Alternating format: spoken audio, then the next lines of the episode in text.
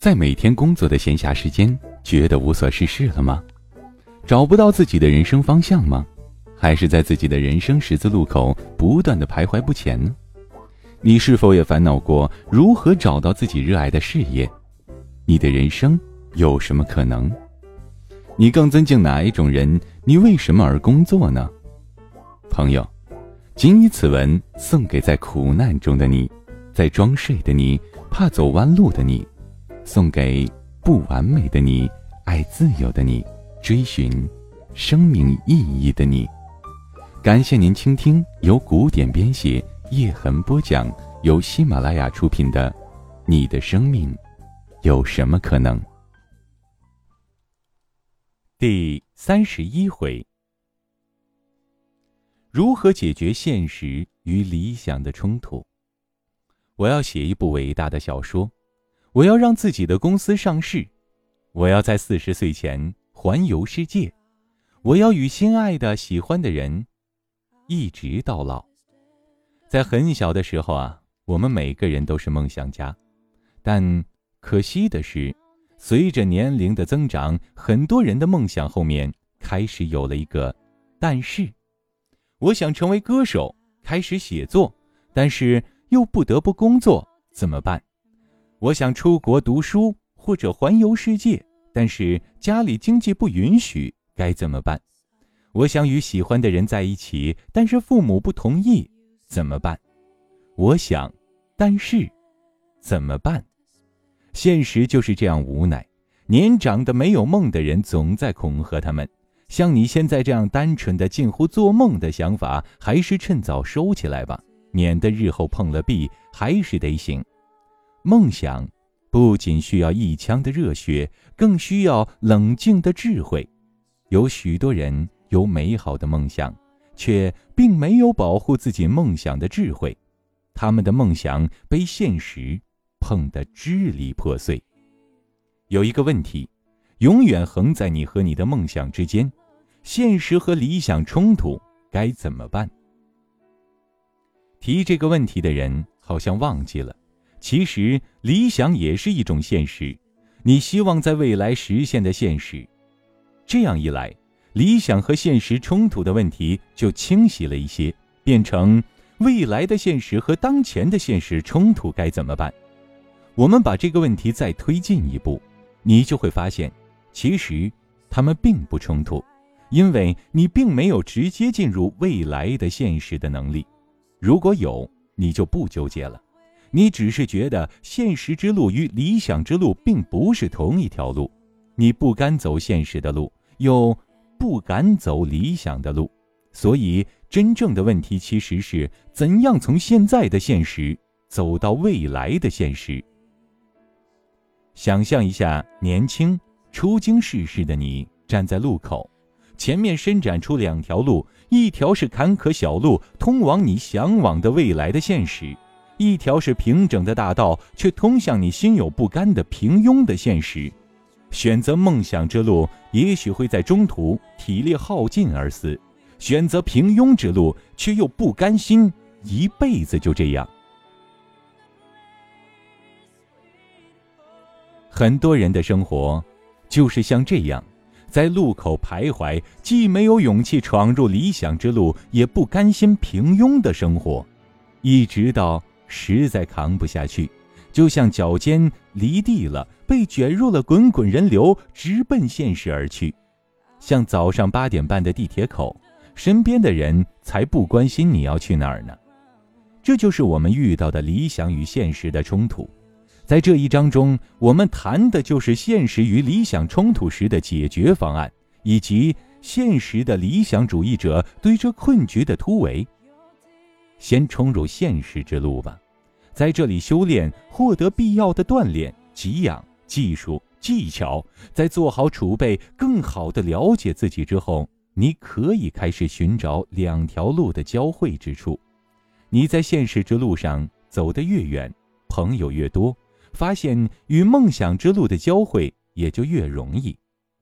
随后，你走到现实和梦想之路的第二个焦点。告别现实之路上的朋友们的挽留，深吸一口气，开始你的梦想之路。这就是现实的理想主义者的战略。在我看来，解决现实与理想的冲突的方法，就是如何从现在的现实走向未来的现实的战略。在现实的理想主义的战略中，现实与理想、当前与未来的现实并不冲突，反而是手段和目标的关系。未来的现实所需要的眼界、资源、能力、格局，都可以在当前的现实中找到。你需要的只是一套连接现实与理想的现实的理想主义战略。如果把生命比作一场球赛，适时适应的现实等于防守，而坚持理想等于进攻。如果一个球队一直进攻却毫无防守之力，会死得很惨。今天，你也能看到那么多忙于适应生活却忘记梦想的人，他们一直防守。从不进攻，这些人为什么要踢球呢？所以呀，如果你身处刚出道的弱队，你需要坚定不移地打防守反击；而如果你身处身经百战的强队，也许你真的应该试试看全进攻阵容。关键看你是否掌握了从现实到理想的战略。理想正如画一幅宏大的画，你的梦想越大。越美丽，就需要越多的画技和技术练习；梦想越美丽，手段就要越现实；梦想越壮阔，规划就要越细致。我提出的生涯三阶段理论，谈的就是从现实中一步步实现理想的技术。在《江湖行》中，黄群、黄岩说过：“见过许多我这样的年轻人。”走呀走呀，停下来，那么伤心。这个曾使他们想要改变的世界，成了他们不可缺的一部分。我们为什么要工作？生涯规划师最常遇到的现实与梦想发生冲突，是在职业领域中。很多人的理想也在职业领域中。事实上，职业本身就是一个现实和理想的绝妙悖论。职业的本质。是一种通过满足他人或社会需求而自我生存、发展和实现的社会交换形式。简单来说，职业是通过满足他人的需求来实现自我的社会交换方式。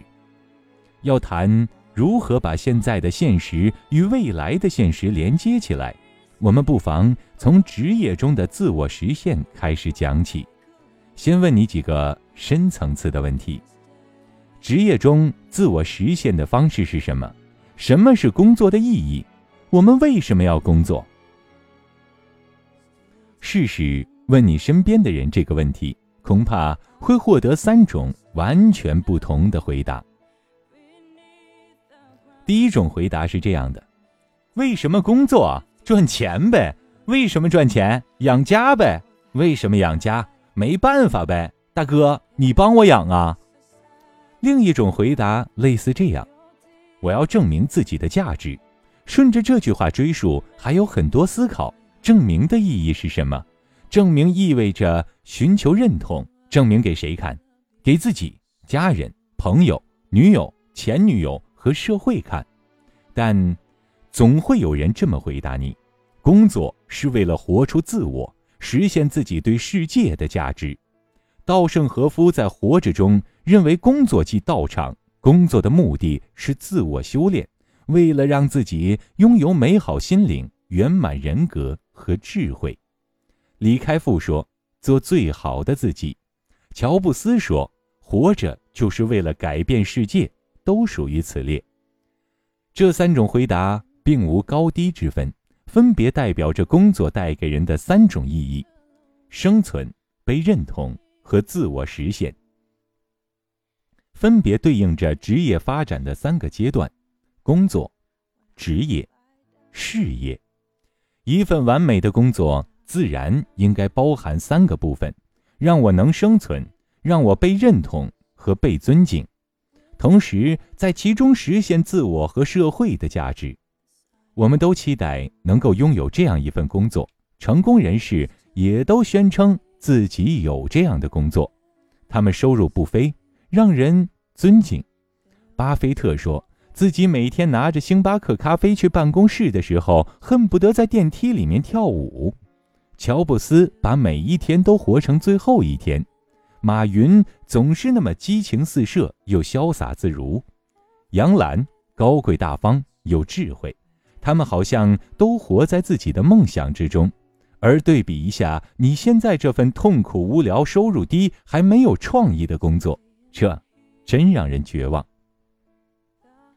亲爱的听众朋友，您现在正在收听到的是由喜马拉雅出品的《你的生命有什么可能》，本文作者古典。播讲叶之痕。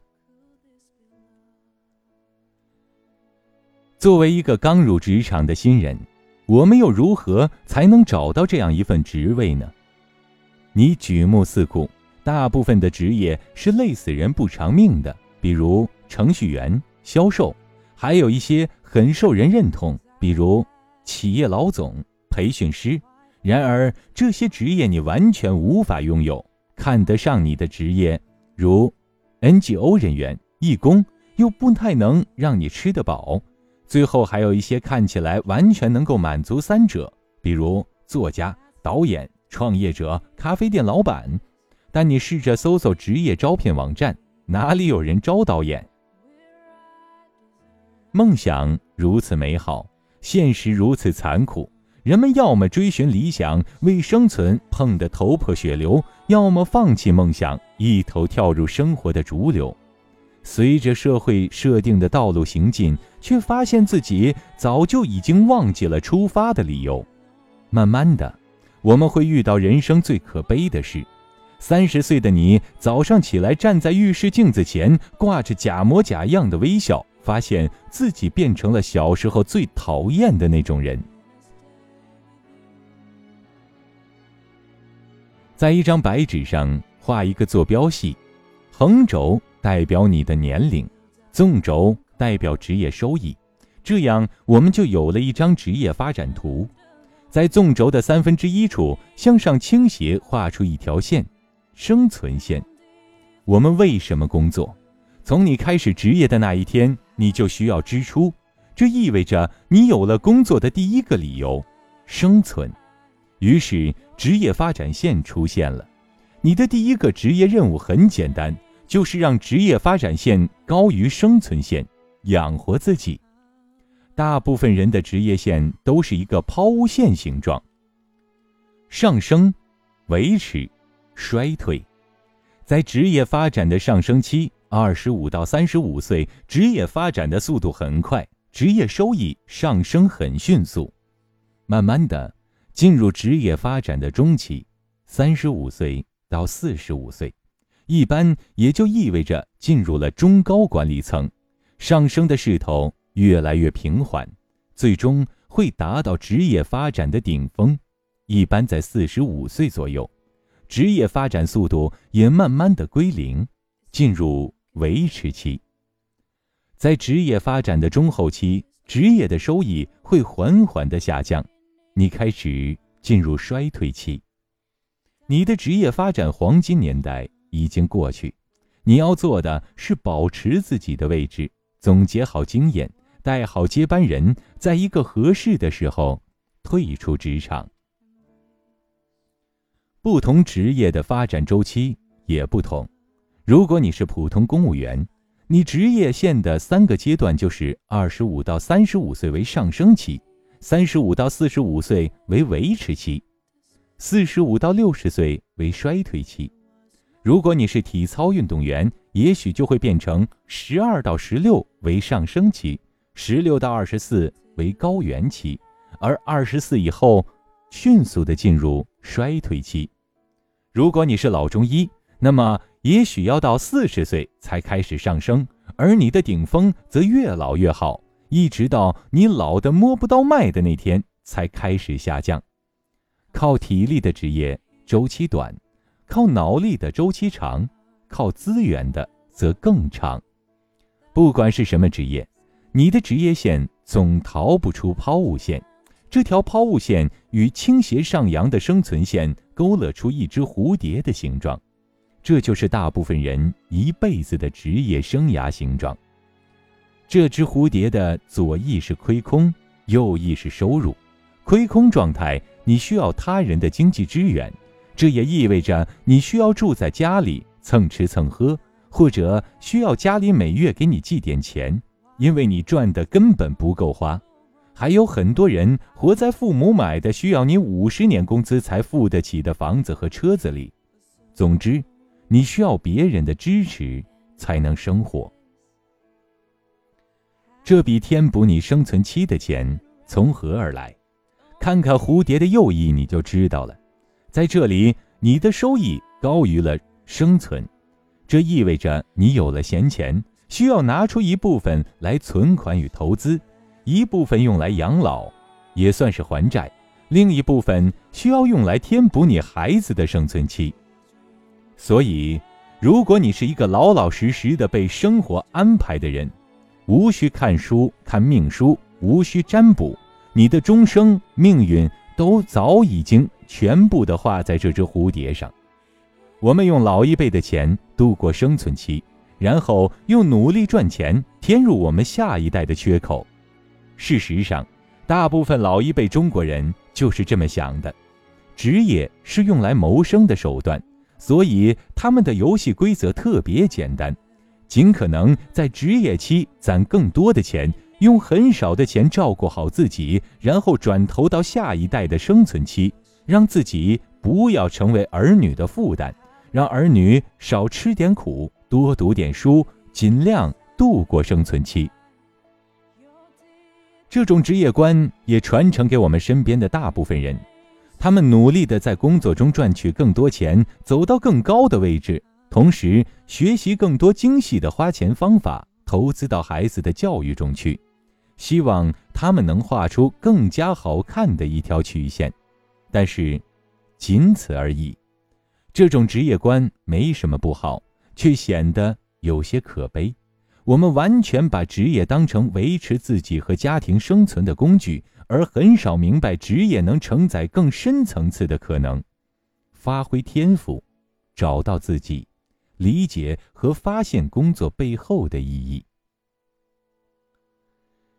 一旦人们把工作当成生存的工具，他们一定会顺带把工作中的自己也当成工具。而如果工作中的自己只是赚钱的工具，那么工作中的尔虞我诈、不择手段、无底线、贪污腐败、过劳，又怎会不出现呢？当自我工具化的时间越来越长，我们怎么可能不在工作中感到空虚、麻木？和怠倦呢？那正是工具最正常的反应。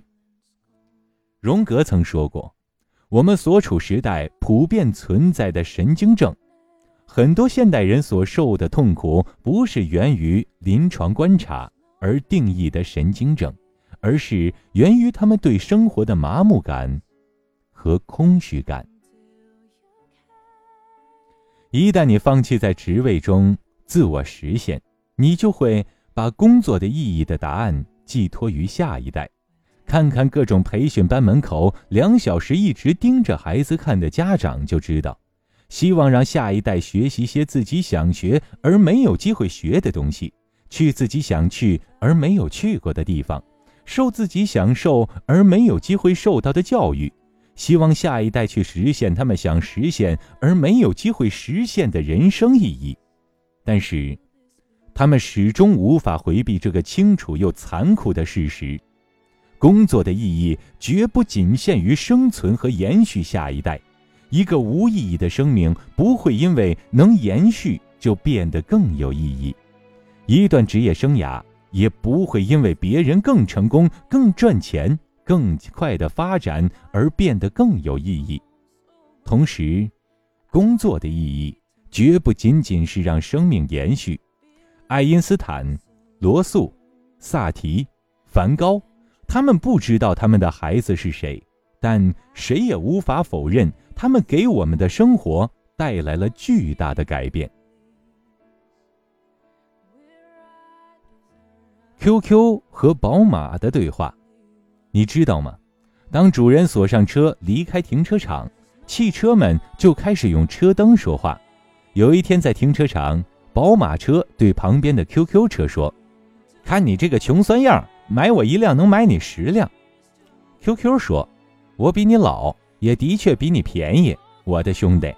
但我再过第一天买到车的主人，他按着喇叭，车上挤满了哥们儿，打闹着从城市一直开到大海边儿。